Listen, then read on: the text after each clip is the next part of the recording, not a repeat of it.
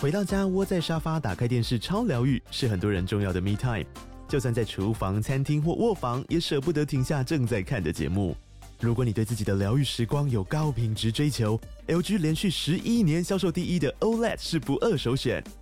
OLED 价格亲民又高质感的 A 3经典系列智慧电视，支援杜比世界与杜比全景声，追大场面的戏剧超过瘾。现在 LG 推出限量优惠，购买五十五寸 OLED A 3电视，再带一台二十七寸的 Standby 蜜闺蜜机，只要六万多块。Standby 蜜闺蜜机内建 Netflix、Disney Plus 等影音平台，可以摆床边、餐桌，甚至顶楼露台，家中每处都可以成为你的专属娱乐空间。快到资讯栏了解活动详情，用最舒服的姿势把 LG 电视看起来。我是桂智，你现在收听的是法科电台。我们今天邀请到的来宾是两位都来自台大的学生。那为什么要邀请两位台大学生来呢？因为台大最近是很很多风风雨雨、很多事件的焦点呐、啊台大最近一开始是先爆出了一个歧视原住民的布条事件，然后后来呢，好死不死，没过多久又跑出一个这个经济系学生会会长的这个选举事件，然后在这个证件公报上面呢，有这个大量的这个歧视的用语，然后引发社会非常大的这个讨论。就大家在讨论说台湾大学怎么了。我跟提议呢，就立刻开始去找说，诶，有没有什么方向可以来研究看看，可以来访问看看。就我们就发现到，在台大呢有一群同学在做反歧视的行动。那除此之外呢，也有另外一群同学呢，他们在做这个原民的倡议，然后从原民的角度去关怀各式各样社会议题。然后我们就说，诶，哎不然我们来找他们聊聊看。既然他们自己是台大学生，然后也非常关心社会议题，然后也非常关心反歧视的议题，那我们想知知道他们自己会怎么看自己发生在自己学校这些这些事件。所以，我们今天邀请到的是，好，我要来努力的做出正确的方案，因为今天两位都是原住民朋友，对不对？第二是我们今天主要要访谈的团体啊，它是来自新的公寮的 SLA，嗨我大很家好怕念的俗啦， 我很怕我发音不 错，如发果音如如果就是真的要用就是中文字来念的话，就可以念色拉是啦，色色拉拉，对，或塞拉也可以。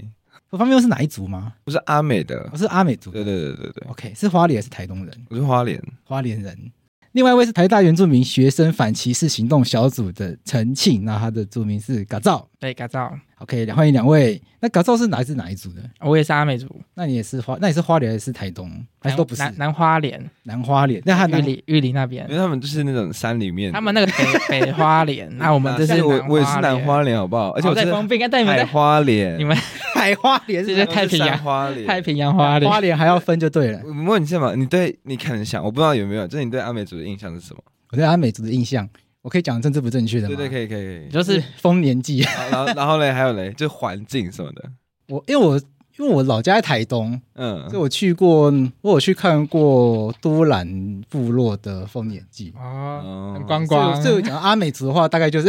你们有丰年祭 吗？那 苏明会生气吧？以在那前边看你，那边看你。在这边，苏明在专辑这边还观是要光送没有我的不好啊，没 OK。有，啊算了，我不想。还有什么？阿拜吧？阿拜是阿美族的食物很吗？多那个南南不是，没有不很多是，不族都是，有不吧？是，没有，我没有那我个，们不我们的，我们没有那阿个，拜拜拜到底是阿美我们呢阿拜到底是不是阿美族的食物？等一下。没，有，那个完全不干阿美族的事情阿拜到底是哪一族的食物就是卑南、卑南族、排湾族、卢凯族都有。 ？OK，因为到因为台东的这个饭店啊，很喜欢卖阿拜，然后就会说是原住民的食物，然后就会乱写说阿美族的阿拜，然后什么布，然后布农族的阿拜，那我到时候混乱，然后根本不知道，我后来都搞不清楚阿拜到底是谁的食物。布农族也没有哦，还有另外一个很类似的叫擒拿妇，然后后来就乱写，跨文化交流嘛，对啊，就文化挪用就吧是。原住民的粽子，田福我只想表达就是，其实我没有很懂了。对哦，嗯，我不敢，我不敢在两位面前说我很懂原住民文化这样子。没有，没有，没有，没有，总比那两个歧视仔好。所以两位是在花莲长大吗？我是你是南南花莲长大对，南花莲玉里长大的对玉里长大的，哦，他们看不到海的。我们在华东中国所以 你是在看得到海椒，你是丰兵吗？对啊，你是丰兵人对啊， ？OK，我到国中，就是我到高中才读到那个，才到花莲十年书。那我就直接切入重点好了。你们怎么看台大的原住民那个布条？我们先讲一下发生什么事情好了。那个是一个什么事件啊？言论自由日吗？言论自由月，自由就月纪念郑南榕的一个行动。台大是固定都会有这个活动，今是年吗今年特今年第一次特别，今年第一次有言论自由月，那这个言论自由月是可以干嘛？大家可以去那边爱讲什么就讲什么。对，有点就是学校学生会那边会准备很多布条啊，然后什么之类的，然后就是如果你想要把这种布条，然后挂在学校各个角落，就是你想要做什么，想讲什么，然后你就写一个类似提案申请嘛，然后你就提案申请之后，你就送到学生会之后，那学生会合可之后，然后他就会帮你挂。这样言论自由日要挂布条，还要学生会合可，这他样们有一个听起来条不能件是不能不能有针对个人或仇恨性的哦言论，他们说有这个审查，哦，这就样是子避免避对免他们有个攻击事前审查制的，不然可能很多人就说什么圈圈圈你吃大便啊，还是对对，怕这种人圈圈身圈我攻爱击。你什么之类的。 OK，所以有一些就是避免仇恨性的言论，或避免人身攻击的言对对论。对。对，哦，那这个好像还可以理解。嗯那最只要只要符合学生会的这些规范，嗯，这哦些规范是事前事前都明确的，对对然后对就可以被张贴。对，那今天发生争议的布条，它是写什么？他是写火冒四点零五丈，那这是什么意思？就是火冒三丈嘛。对，那三，然后原住民因为升学保障办法里头，原住民如果有通过主语认证的话，或者文化相关资格的话，他可以在他的考试加分零一点三五。 OK，那没有通过是加分一点一，所以他们就用一点三五指称说有使禁用这种升学保障办法的人，所以他就用三乘以一点三五就四点零五，还有想要表达说是火爆四点零五这样。我帮他讲白话 文，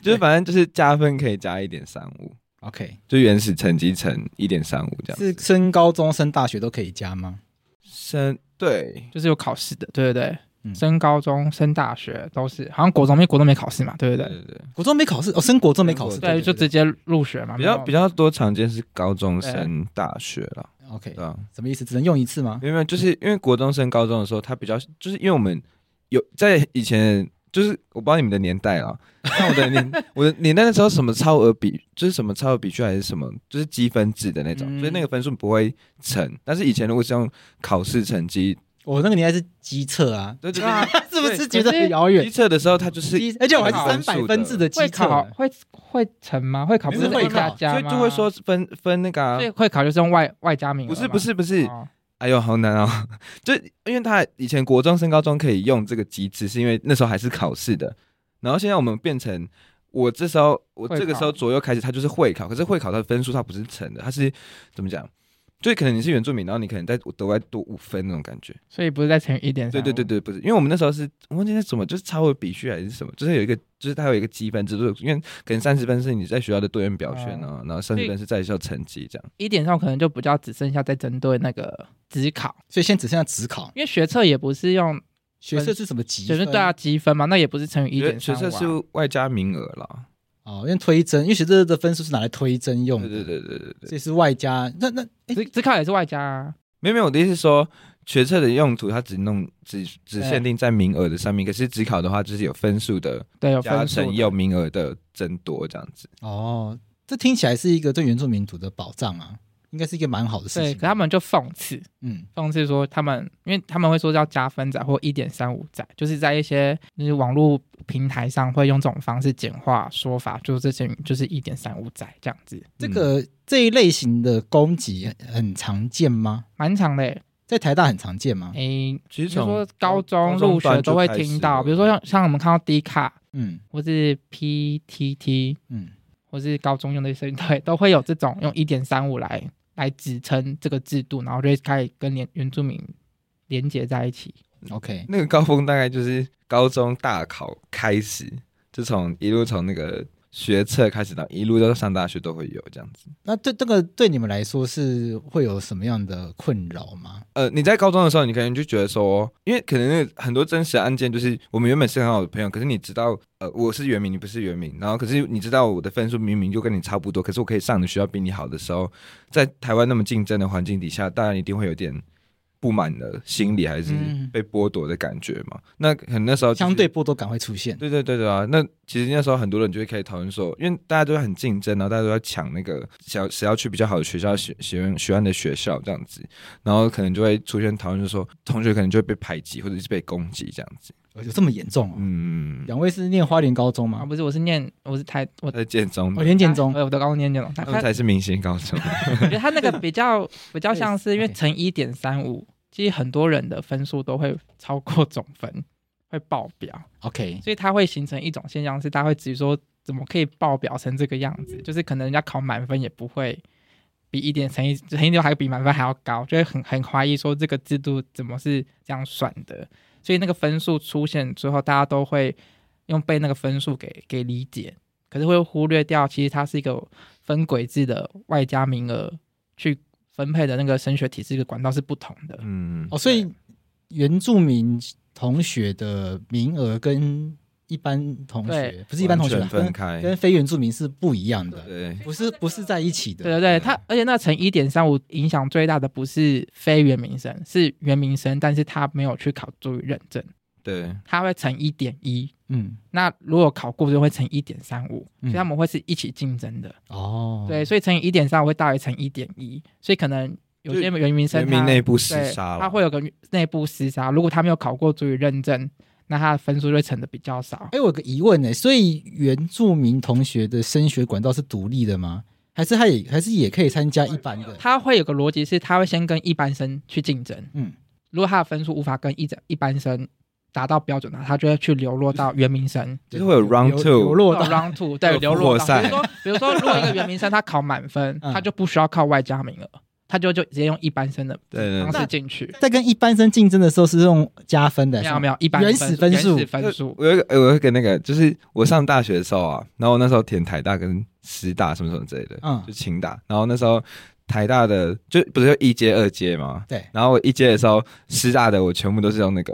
一般生进去，然后台大的都要 round two 那个复活赛这样子， ，OK，对我也是，因为我的那时候学车七七十二积分，但我的英文没有满积分，所以我我在很强哎，七十二可积是分可是因为我英文没有满积分，嗯所以我没办法在 没关系啦，在那然个后你三分是落在英文嘛？你就三级英文英文十四，然后一数学十二，对，然后反正就是英文没有满积分，是我台大文组很多系不能念，可是我去比法律系的时候，就因为直接落掉，嗯嗯，然后就直接去跟原民生去比那个外加名额这样子，那我其他申请的科系就会变成一般生的方式这样子，嗯嗯嗯，对对，所以他就会比较先比一般，然后再比原民，对哦对对，所以我归纳一下，这原住民同学的升学方式也是先用原始的成分析，绩对对对，跟所有的同学一起比，对然后如果这边没有的话，就会到另外一个对 round 对 two 不对？然后复活赛， 复活赛复活赛就是跟所有原住民同哦对对学，对对，那到这个地方才有所谓的加分。对。那这样加分也没有意义，因为大家都就一起加的话，那有加不是跟没加一样吗就是？在内部在对啊内部啊，就是是有有人不会去考主语认证啊，那就是不会讲族语的，反而他他就会可能就举例来说啊，可能今天有十个人进到这个复活赛里面，嗯那他只给两个名额的话，那就是这十个人再杀一次啊。哦，然所后以你你加成的那个比率，就决定你可以你会赢还是会输这那样。就是优先给会族语的。有考认证的有，考认证，然后哦看分数，就原始成绩再乘以一点三，我就最高的这样子。 OK，是现在才这样，还是以前都这以样？前都是这样子哦，，以前一直都是这样。对对，那以前也是要会族语才可以加分吗？还是以前是不需以要？前有规定没就是没有不会主语，他们会加一样的成绩，然后后来才就是没有没有主语认证，很久以前都没有，就是都一样，然后后来才增加主语认证，哦，因为发现他们国家会认为说好像太轻易加分了，他觉得好像要有一 个要有一个就是有证个明对有证个明你负有担，对，你对是对原住民的感觉所以，才故意有个要求，所以才，所以他某个上主要是在惩罚那些不愿意去学苏语的人。哎，我我不会这样 讲，我说他的， 我会鼓，我是说鼓啊政励策啦大家去学习对主我的我的困惑是，如果在 Round Two 大家都加同样的分数的话，在以前呢、那有加跟没加不是一样吗因？为因为你自己本人原原始分就有差啊，对啊，那不是其实就相当于还是在比比原始分数嘛，因为大家都乘以因为因为1.35他就是怎么，他为了加成的原因，是因为这群人没办法进 round one 的原因，就是他的原始分数就是比 round one 的人低，嗯然后他为了要让那个分数可以过那个坎还是什么的时候，他就变成要乘那个，你说过那个坎是指就是因为他还是那个学校还是会有一个标准嘛，就是哦最什低么一定要录取过底标，对对你要对做最顶最标，低录取对标准对分对对数。对。但如果他 round two 的时候，他的乘上去还没办法超过那个分数，他也是没办法进去 round。哦，所以加分是要过学校自己设的那个门槛最的。低录取对对分数对对就对是有些系会规定，我这个系的数学一定要过高标，可能是类似这种分东西对对对对对或者是我的什么公民一定要是什么均标对这种对东对西，对对对对对就对你公民分数一定要是什么考生的前百分之五十这种不。然不然那个可能，嗯、我不知道现在只考总分多少，我们都已经距离那太远只了，考好像我不知道，讲五百分好了，五百哎呦分。职考可能也没有总分，因为至少是看你考几科。就就对假如说就自己拼最低标准是总分三百好了。对那如果今天他如果今天没有这个一点三五的，就是如果学我们不管学校那个嘛最低录取，然后他我们都收的话，那可能五十分的也进得去啊。嗯所以他如果他乘一点三五，他今天考两百分，因为他乘一点三五已经过三百嘛，所以他们就是还是可以保留有一定程度的学生到这用使用那个名额进到这个学校这样子。嗯对啊， OK，所以我们现在已经先厘清一件事情，因为我之前也一直都不懂这个制度，我也是讲，我也是单纯觉得说，哇，如果原住民同学都可以加分的话，那不是很轻易的就台大法台大法律见，然后但见中见这样子。原来是分流的，因为以前的制度如何，可能还要再查查看，但现代制度是分开来的。呃，原住民生跟一般生在分发的时候呢，是用原始分数，是原住民生跟原住民生一起在分发的时候才会用加分加分的分数。对，就是现在制度是如果是这样的话，那为什么他们还要这样讲？应该过去，因为我记得《原住民族教育法》它是有说可以用配额，可那是一九九八年立的法，可能以前的办法其实是一起比的，嗯就是没有分流，嗯 OK，所所以以可以真应该说是真的有排挤到，就是真的原住民是特别加分的。嗯可能旧的制度是这样。对对对，然后是一九九八年之后才开始用这种分轨制的方式来去处对理。对对对对，就是大家还没有很搞得清楚到底说这件事情到底怎么处理跟执行，然后大家只看得到之前很久以前可能比较有印象深刻的那种，就是原住民因为。这个加分政策，然后挤掉人，然后排挤掉资源。那其实现在很多人他搞得清楚，说其实是分流的时候，但他还是会觉得说，你人你多一些人进来，你就是在抢我的资源哦呢、 ，OK，对啊，虽然那个名额可能是多的，可是你多一两个人进来，你也是稀释掉我本来应该有的资源那种想法。 OK，因为饼就这么大，对嗯啊，披萨就十二片，多一个人吃我就少吃一片，对啊那，想法是这样。嗯对啊，对啊，对啊，那你们看到当时有这样子的一个布条出现的，可是它是言论自由日，那它展现了各种各样不同的想法。那你们既然是言论自由日，那你们也可以去讲你们的想法。那当时你们去讲了什么？因为来不及了。然、后来不及了。对，它是很很尾端，可能最后一个礼拜才摆出来这样子。嗯那其实学校好像学生会那边好像也不太受理这样。 ，OK，对，然后其实有一个点是，因为我们其实我们都没觉得没差了，就是这个就是我们很常被讲嘛，就是我们随时都可以看到，就是在哪在论坛上面，然后在学校里面，然后随可能路边就随便听得到有人在讲原住民加分怎样怎样，所以我们其实平常对这个这些言论就是哦，就是我也没有那个力气跟他。就是跟他辩呐、还是怎么之类，然后他不想改，或者他不想去理解，那就算了。那我们平常也没有需要一直去很积极的去说明这样。可是我们后面有去看说他为什么要申请这个这个东西，就是他觉得是好玩还是开玩笑嘛，还是他想要讨他的用意是真的想要讨论，是说加班制度的问题是什么这样子，我们可能都很乐乐意见到，或是觉得都不一定。都要去完全去反对，可是他的他在那个申请栏上面写说，原住民族的升学优待政策是对平地人的保证。暴政。因为他是保说证嗯原住民特权是对平地人的保证， OK，就是他的说明。哎就是哦对，反正就在讲这件事情了，对吧、所以他整个一看就会觉得他并不是很认真想要讨论这个制度，然后他就哦直接先用一点三五乱乘，然后再用特权嗯，来理解这个政策，然后又说这就是对非原住民的暴政，所以他用一些很很极端的词去形容这个制度。 OK，对，所以那个整个就会对于我原原住民学生来说很伤很嗯伤，是因为这个他误会了，嗯，然后还把这个用那么激化的语言去 OK 表示他这样子。我觉得是他完全把那个就是角色的位置搞混，还是什么之类的那种感觉。什么意思？怎样？就是他他就是没有意识到，就是为什么今天有这些制度跟政策的原因，就是其实原民在这个社会上面还是被，就是还是比较底层的社会位阶啊，或者是他比较被殖民的角色在这样子。可是他居然把这个位阶弄颠倒。我们要不要把这个脉络讲给大家听？就是因为确实有可能很多听众朋友会觉得，哎，那就算用“暴政”这个字真的很难听好了，也许很多听众朋友他不会用这么强烈或者是不堪入目的字眼。可是我相信也有很多听众朋友会觉得，哎，这确实是一种福利啊。 它可以是一种个优惠我们可以承认它是个可能不完美或有待改进的政策，可它把它的重点是放在原住民族特权，嗯然后说对平地人，所以它把这个东西改成是原住民跟平地人之间的对立。嗯可是事实上，这个政策也不是原住民自主己要本的身，的，嗯在原域的主张里头没有想要加分制度这个东西。为什然么后是这样？我们可不可以因为他它过去就是殖民政策的产物，因为过去原住民他没有办法跟，因为国家认为说原住民很野蛮、很落后，所以他要进入到以汉人为中心的教育体制，然后是一种以开化的目的。那可是他们的原住民的考试成成绩就是不理想，就是没办法跟汉人一样，所以他们才说哦，我给你加分，让你去考试，然后让你进入到主流教育体制去入学。要汉化，对，就讲完就文明化，就汉化 OK。他讲白就是这样子，他过去是想要同化这群原住民族，然后到后来那些原印主张其实都没有很想要去处理这块，因为他们觉得确实是对他们有帮助，因为那群当初原印发起的都是一些台大精英，嗯，可是他们也知道这确实有对他们来说有帮助，可是最当然是他们想要争取的是其他运动，所以对加分制度的改革也是朝向民族教育的方式去推动，而不是说已经一定要以主流教育为主这样子，所以大家会一直误会这个历史脉络的的东西，会一直觉得是原住民一直要，然后一直保护，一直把持在自己身上的。嗯但其实我从来来到来都没有一个原住民族说 一直觉得加分是好的，或是他们一直想要这个、嗯这个事情。我今天讲那个类别，它就很像是谈女性征兵制的概念。嗯很多女性并没有反对要女生可以当兵啊，可他们的逻辑是嗯很多女性的权利都没有争取到，你们却要要求女性跟男性有相同的义务。那对原住民族也是啊，我们有很多的权利，比如说自治土地都没有要到，那这些为什么还要被要求要跟非原住民一样的义务去面对这个升学体制，就会觉嗯得很不公平这样子。 OK，嗯，所以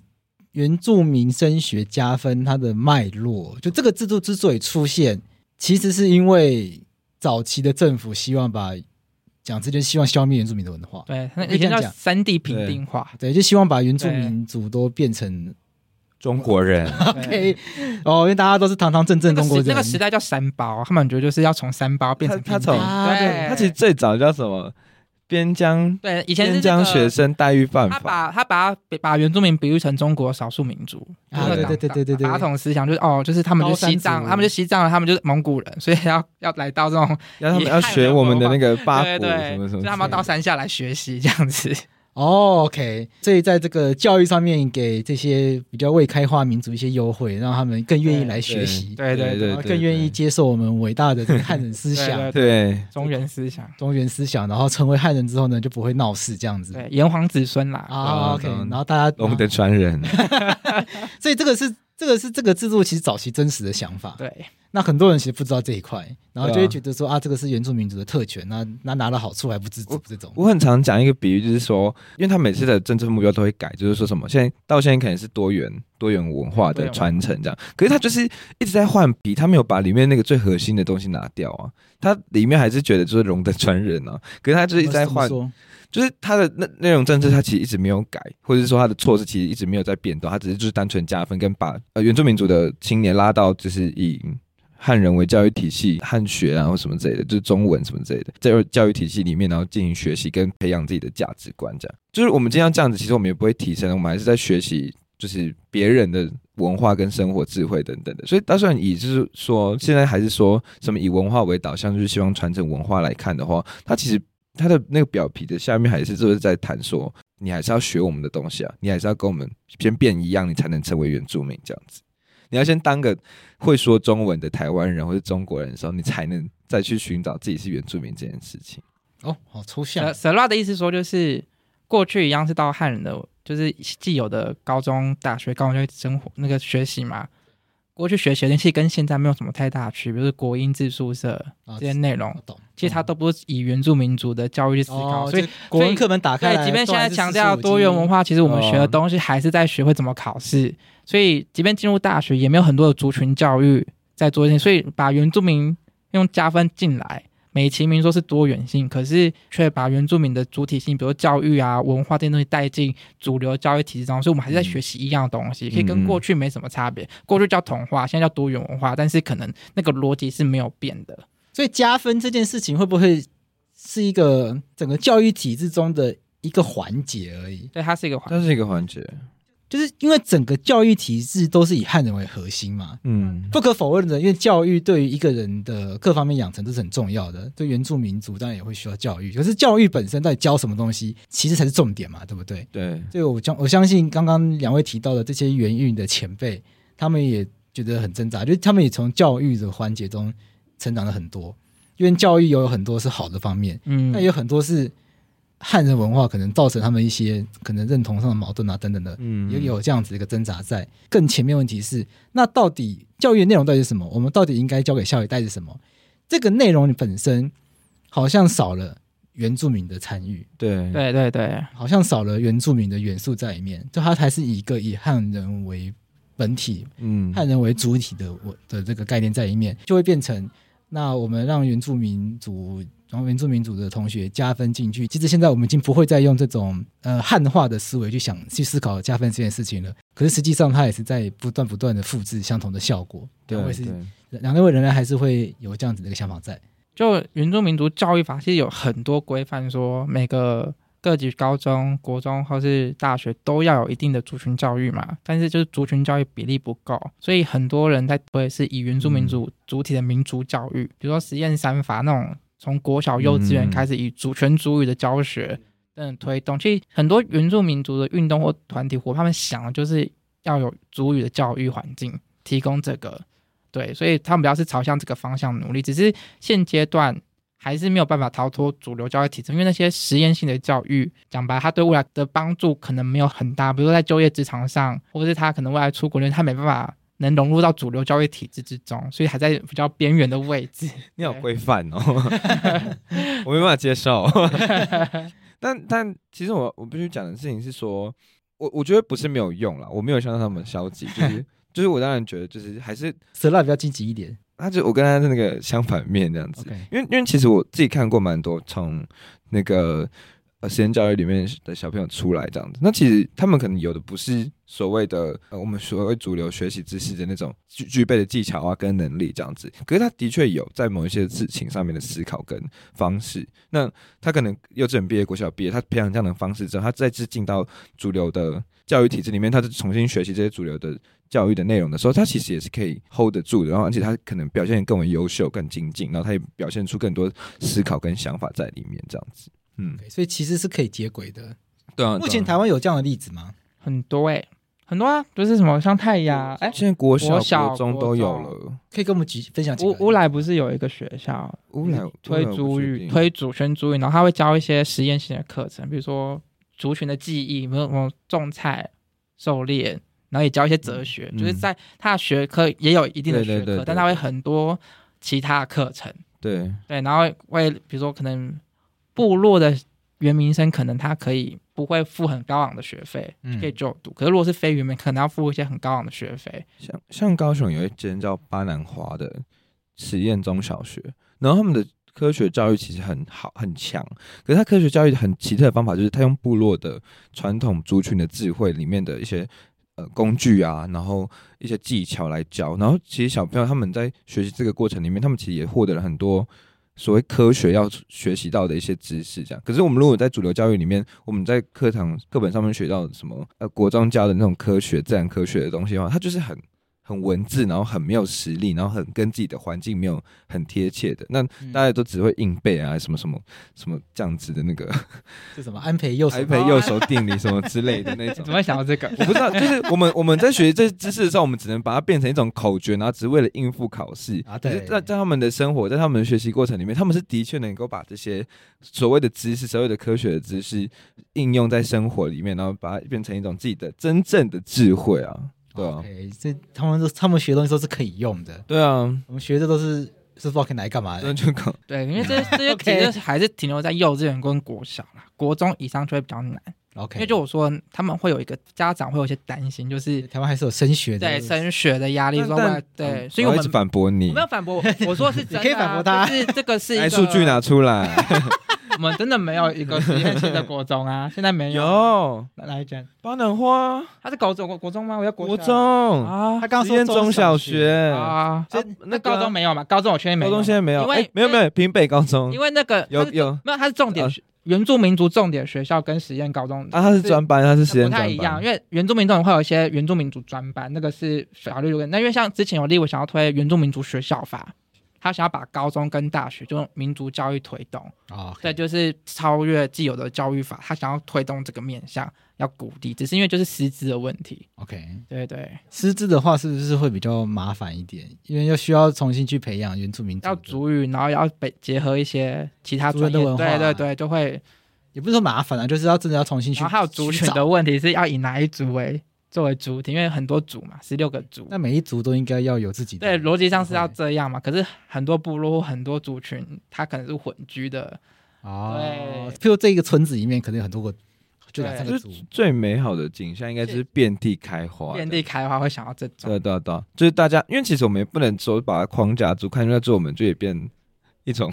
过去汉人的模式，就是我们怎么把多元，我们讲多元的那个嗯族群的观点纳入到每个学校体系。我们就算不做原住民族专业的、嗯专门的实验小学，只要我们这个学校我们的主流教育里面肯谈原住民族的文化、历史、知识等等的话，其实。它不是一个问题啊，大家可能都有兴趣，或是不只是原住民族的学生，他也可以去了解这些知识文化，这样 OK，对啊。像刚刚讲到一个我觉得很有趣的观点，就是一个地方可能同时住了很多原住民族，可能很多很多听众朋友并不知道这件事情。像花莲市就很多地方是这样，有些部落就很有三个族啊， 就 混居 啊。可是它一个部落会有很多族哦。会这跟这个也是跟国嗯国家殖民政策是或有是关，什么就可集团能一住啊，然后嗯导致那个算有有州族有布农，嗯，然后就开始一起住，然后就会那他们会吵架吗会？会会有一些嗯内部会有一些内部纷争，部落但是战还争是一个部落哎有一个很贱的例子，就是以前日本人会把那个这两个不好的部落放在一起， 呃故意让他们吵架以？藩制藩，对对，一般一般。 但但那我刚才有想讲一个东西是说，就其实还有一个考量就是资源性的问题啊，就是虽然大家都混居，或是那个可能不一定是混居，可是今天就是必须可能那个资源来说啊，就是三个部落才能有一间小学的话，他们就必须共用这间小学就，可能人数的关对系就对。逻辑对啊嗯上对可因能为几个人只能配一个主语老师，啊混居到底要哪一个族就会吵这件事情。如果他有三个族群，啊是要哪一族的族语？那这可能很现实，因为小朋友人数可能就所真以的实际上有人就是每年轮， 比如说今年是布农，明年就换州族，可是又又发现不够，就是都有这样现实上老师们的困境就在你是九美嘛，对之类，我不知道具体讲在干，就是他是用这种九美是什么？一个学校，因有为些他们大家还南会投划，他们对就是有一个地区就是南九美投部落的啦，南投信义的地方，然后他们就是那个地方刚好就是州主跟布农的交界处，然后他们其实是蛮敌对的关系。然后可是，在布农学生要在学校里面学州族什么文化，然后州族的学生要学布农族什么文化，这样。可是觉得那都是过去啊，就是对，有好处啦，当代但是在也会有一些冲那个。我觉得这这个思考也是蛮好的，就是多元的那个价值放进来。 OK，、对啊我们现在应该怎么来来看待这个？未来我们应该怎么样来告诉大家这件事情比较好？因为现在言论自由日还是有人在讨论这件事情嘛，看起来很多人还是不理解这个这个制度啊，看起来它背后所展现的一个脉络，就是很大家好像不是很能理解我们台湾这块土地上面汉人跟原住民族之间的这样子一个关系啦，对不对？你们会怎么看待这样的状态？因为如果今天大家遇到什么问题或者什么有有议题还是什么，我我不管啦，就是 我我讲的那个很肤浅一点哦，就是可能基本上年轻人或是比较有意识的人，他如果是真心愿意谈一个议题的时候，我们不管什么议题，他都可能会去找一些资料，或是先理解一些。概念先看一些新闻还是什么吧。可是我们今天在谈原住民的事情的时候，或是光是这个优待政策好了，升学优待政策好了，很多人他都不会先去看资料，他都会以自己的经验先出发，或者是以他的感受先出发，然后先先进行他的批判跟分享他的思考。可是那些批判跟思考通常都是情绪性的，或是他根本没有一个资料，或者是哦好那我先猜测，因为可能这些人自己的生活经验里面，假设啊，不可讳言，台大有很多的学生来自于台北，因为南北资源不均，然后城乡资源不均关系，台大确实有很多学生来自台北，而且很多人又住在大安区，嗯对不，对？就从天龙国里面的皇城区来的，那这些人本来就是家境比较好的，那班上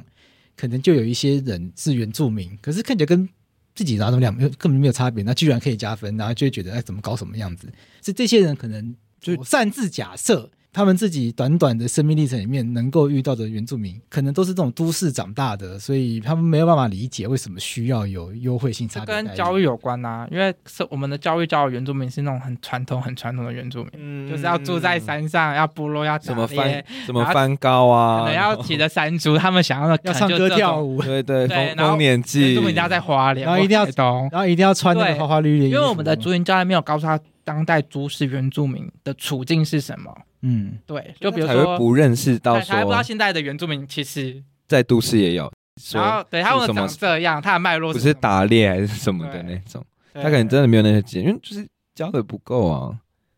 因为还是有很多老师一直觉得那些原住民不是原住民，什么意思？就是他们会觉得那种住在都市，没有过传统生活，或是没有想要那么烈士典型、很文化的他，们是他们是 case 的那种，他们会觉得那些人就真的不像原住民，他们觉得他们就是为了加分、为了福利而变成原住民的那种假原住民的想法。哦，确实很常听到这种讲法。那你们会怎么回应这种讲法？就是其实我一直觉得他们一直会一件事情是，原住民在殖民迈入到战后是有文化断层的，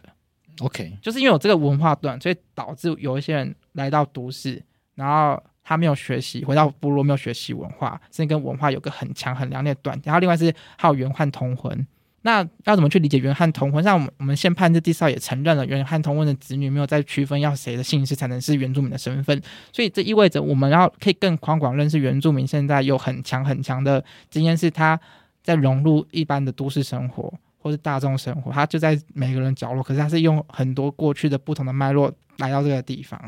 嗯然后文化学习文化是一件很难很难的事情，它没有那么轻易，也不是那么根本的，嗯对原住民学生来说，对。我想我想补充的事情是，就是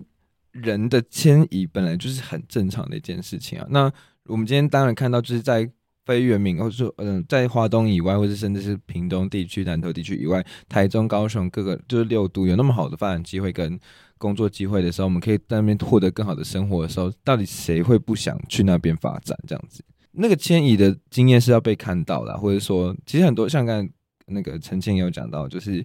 就是那个问呃问题也可能跟文化跟战后的文文化断层有关。那其实也蛮多的问题是跟于说，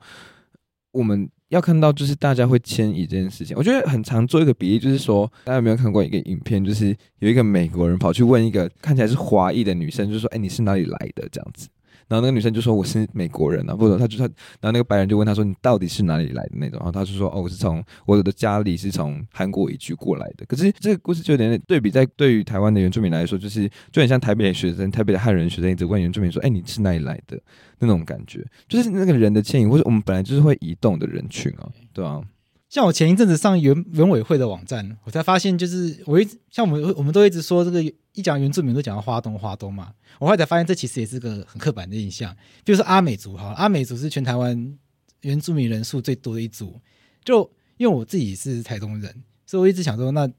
阿美族最多就是花莲，在花莲嘛，你说户籍吗？不 是不是就是以呃就是以原委会的资啊料，啊啊！原委会资料就是我不知道我不知道他的那个登记的是怎么用什么去认定的，应该是户籍地啊啦，他应该是用户籍地认定的，哦户我猜籍地，那我看，那我我本来的想法就是想说，那人数最多的应该就是在花莲，那第二名应该就在台东。我后来发现阿美族第二名不在台东，在桃园居，然在桃园，我吓一大跳。哎，第二名就在桃园。然后后来想想说，那应该是因为很多人在桃园工作的关系，对啊，就迁移到桃园，这完全就是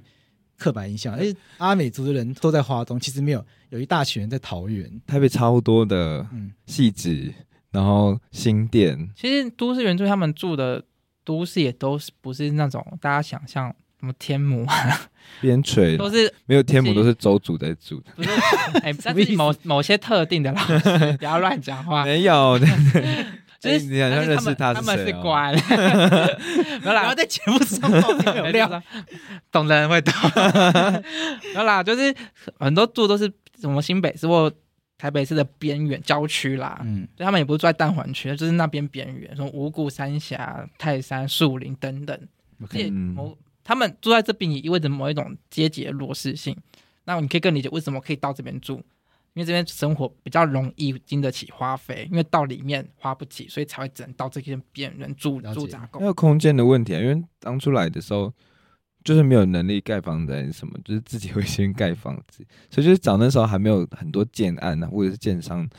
盖房子的地方，然后就是先从那这边地方开始做起这样子，然后自己就慢慢发展成一个社区这样。嗯然后就是那边是工业区，那他可能比较好找工作，然后或者是他那边有比较多建安可以当去接的话，他们也会往那边移动。就关键字啊，大家如果有真的有兴趣，可以去查那个都市原住民迁移这样子，真的蛮多书籍可以看的。 OK，所以这个也是一个很重要的要需要翻转的一个印象啦，就是我们想到可能是政府长期在宣导原住民可能相关政策的时候呢，习惯拿上来的刻板印象嘛，就是原住民总是会用一种特定的方式在在描述嘛就。是文化性的时候会表演出文化性，但是对问题的时候不会把这个当成问 题。然嗯后娱乐产业不管是戏剧啊还是电影，提到原住民的时候，也常常都是特定的形象，错误的形象，错误的形象嘛。我用法律说叫真实职业资格啦，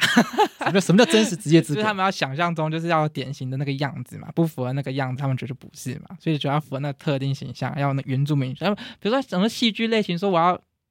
浓眉庄眼，有时候看到要黑要啊，黑啊，要会说不要立五官立体啊，然后要啊粗野一点，对啊之类的，我想说，那到底不符合这个原住民要？要有那个热带风情，对，两位完全没 有，两位看起来完全没我是有。走日系的， 那两位会觉得我们现在还可以再做一些什么事情？因为两位都是来自于在推广这一类型议题的嘛。像 s l a 是新的公疗的成员，可以跟我们介绍一下你的团体 吗？就是我们新工就主要我们是蛮新的公疗有，复杂，新的公疗是爱心的 心，对对对那公疗就是工人的这个公疗，公疗公疗，因为这是什么呃意思？就是公疗的话，就是在阿美族语里面叫打卢案啊，打打 one 对对对，那这个公疗的用意，它其实它也除了叫公疗之后，它其实也是集会所的概念。那在过去阿美族的生活当中的话，集会所就是打乱这个地方是有点类似政治中心这样子。那在这个政治中心里面，我哎怎么比你啊？就有点像立法院吧，就大家会在这边讨论，就是这个部落的事情，或者说这个。我们我们村庄的事情，这该怎么被解决？然后去分享消息啊，然后决定重大的事务等等的。所以这个地方也可以衍生，就是它成为一个讨论事物的地方。哎呦，我们真的很幼稚，我想改名字了。不会听起来很棒，为什么？新新的部分的话，它就是一个，因为法鲁做是阿美族语的心的意思，心脏的意思。那法洛的意思，它的字根法鲁做，然后有一个字根叫做法洛嗯，法洛是种子的意思。那这个东西就是有点类似怎么讲？我们把怎么有点呃那个思考啊，跟那个大家的态度跟关系，还有那种心灵的交流，就是意识啦。价值的交流其实是蛮重要的。那我们怎么去建立一个这样的空间，一个这样的机会，然后让大家有对于不同价值、不同思考的能够互相交流的机会，是很重要的一件事情的。 OK，嗯，所以你们会到处去办类似这样子的交流活动。对啊，我们像我们会办营队啊，跟讲座，那我最后就想要请问两位，因为两位还是学生嘛，对他是对大学还在大还在念大学，大学部的部的，然后嘎造是研究所嘛对。那你们怎么看待你们这个年龄？因为我我我已经三十几岁了，所以已经距离你们有点遥远。你们怎么看待你们自己在你们这个年龄层还会出现这样子的一个言论？那你们怎么看待你们这个年龄层的人会讲这种言论？那你们怎么看待这些现象？那你们会自己想要怎么去解决它？或者是你们会怎么看待这个现象？我先回应好了，我大学其实没那么赤裸的歧视、欸，哎，就是我发现是真的是疫情后才这么的夸张，啊 就是我在大学的时候，其实大家都不会有这种很很直接讲这件事情，即便他们有不满意，可是他们会想认真理解这个制度的脉络。但是我不知道为什么疫情过后，大家对这件事情都会很不满意。嗯，对。那我之前就听到，就我们有有个有人说啊，就是因为疫情，大家人跟人之间的相识，就是因为在网络居多，然后可能戴个口罩，不会有交流，然后都线上上课，所以其实大家都忽略人跟人彼此的关心是什么，所以他也不会在意他的族群身份，然后透过网络来认识这个世界。所以网络说什么，他们就相信网络的东西。但网络上往往都是大家会玄学这这也出，那时候他们实际上说的东西，在网络里面说了很多，可他实际上可能不会不会讲出来。嗯，对，所以我觉得网络上它有一个 role play 的感觉，就是扮演出那个可能歧视言论的种子嘛。然后就到了一般的的大学生活中，大家就可以把网络的事件那个那一块带到他们的生活之中，然后还误会他们接触的每一个人。对，所以我也觉得我我在大学，大家其实还蛮，屁的同学们都对对大家还蛮友善的。谈原住民议题的时候，也不会很很觉得这是一个什么暴政。虽然我知道一点三，我还是有很多人很多人不理解跟不他，但是不会很赤裸裸地直接讲出来或直接骂这样子。所以你觉得这是一个大家网络，我觉得疫情的那个影响蛮大的。疫情，然后疫情的影响，然后让大家对于这个网络上的事情信以为真，造对成对的对，对，就大家不就是可能隔离在家久了，然后就不知道怎么把网络上面这些虚假的东西，很多人在网络上面讲话只是讲干话，就这些人嗯就以为这些话是人家的真心话，对然后就变成他自己也真的这样想。嗯，那这这个可能是我们这个时代真的要去思考的一个面对的一个对问题啊，对就网络的影响力已经超乎我们想象了。但我觉得是时代的，就是世代的那个差异。嗯，因为其实就是我觉得疫情它其实没有很扮演很重要的角色是。就我在高中的时候，其实这种东西就已经在跑出来了。就那时候疫情还没有开始，然后像也没有很像严前重阵子台中一中又有一个西欢娜那个对国对对会的对事对件对嘛，因为其实我觉得这是时世代，我不知道是我们的教育是有什么差异吗，还是怎么样？我有一个感觉就是大家会，因为感觉好像原住民越越来越容易被看见，所以大家不会对原住民族感到陌生。嗯，就那个陌生，不是说哦，我真的完全一无所知那种，是他可能知道他有这群人，然后跟他很常可以看得到，但是他可能真的不太了解，但他有一个熟悉感。那对于这个熟悉感，然后他可能也不了解那么多的时候，他可能那个评论跟攻击就会先跑出来了，这样子。我觉得这个对比啦，国家的政策越来越对进步，哦可是不知道为什么我们的社会越来越倒退。我觉得，我觉得还有一点就是那个，我觉得这几年那个社会动荡真的，那个社会对立真的太多了。 OK，就是就是我们可能可能二零二零年大选，二零一八年大选，所以那个社会对立的激荡其实会一直不断的被促进，然后那个极端就一直慢慢的变更极端那种感觉。然后我觉得最近大选又 有一些问题在，对我跟补充，如果是我觉得我们能改善就是族群教育的话，我觉得是主要是国家是还是在想说怎么辅导原住民，或让原住民接触原住民族文化教育，但没有想是怎么让非原住民的学生也能接触原住民族的相关知识。嗯所以我就觉得这才是让他们来认识原住民族重要的第一步，就是不要把，就是像我们有我们主张推就是全民原教，每一个人都要接受原住民族教育，它可以是软性的，也可以是用必修课堂设计的方式，或是在每一个科系的每一堂课都可以把原住民族的观点带进去， ，OK，对对，就会想要朝向这个方向啦。对因为过去都是用历史课本来认识，或是公民的课纲来来设计，所以它都会变得比较考试取向。可是像我觉得，如果每一个体系都能有一点的知识让非原民学生接触到的话，应该是或多或少，可能那个效果会更显著。这样子，嗯 OK，因为原住民族也是我们这个国家这块土地上面的一份子嘛，嗯所以这个国家的教育体制，这个国家的教育交给下一代的教育内容里面，本来就应该要有原住民的成分在里面，嗯它不应该只是历史课本里面的某一章里面有一个原住民文化，它不应该是这么异类的存在在嗯这个教育的内容里面，它应该是要融入在所有的教育环节里面，让它真的成为我们的一份子，这才是一个我们真的要去追求目标。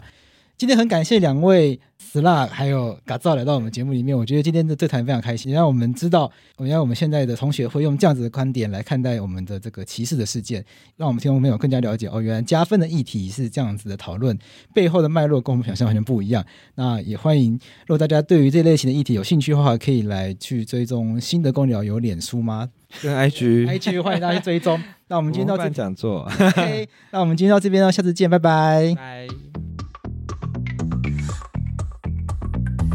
No te preocupes, voy a darte lo que quieres. El lunes, martes, miércoles y también a veces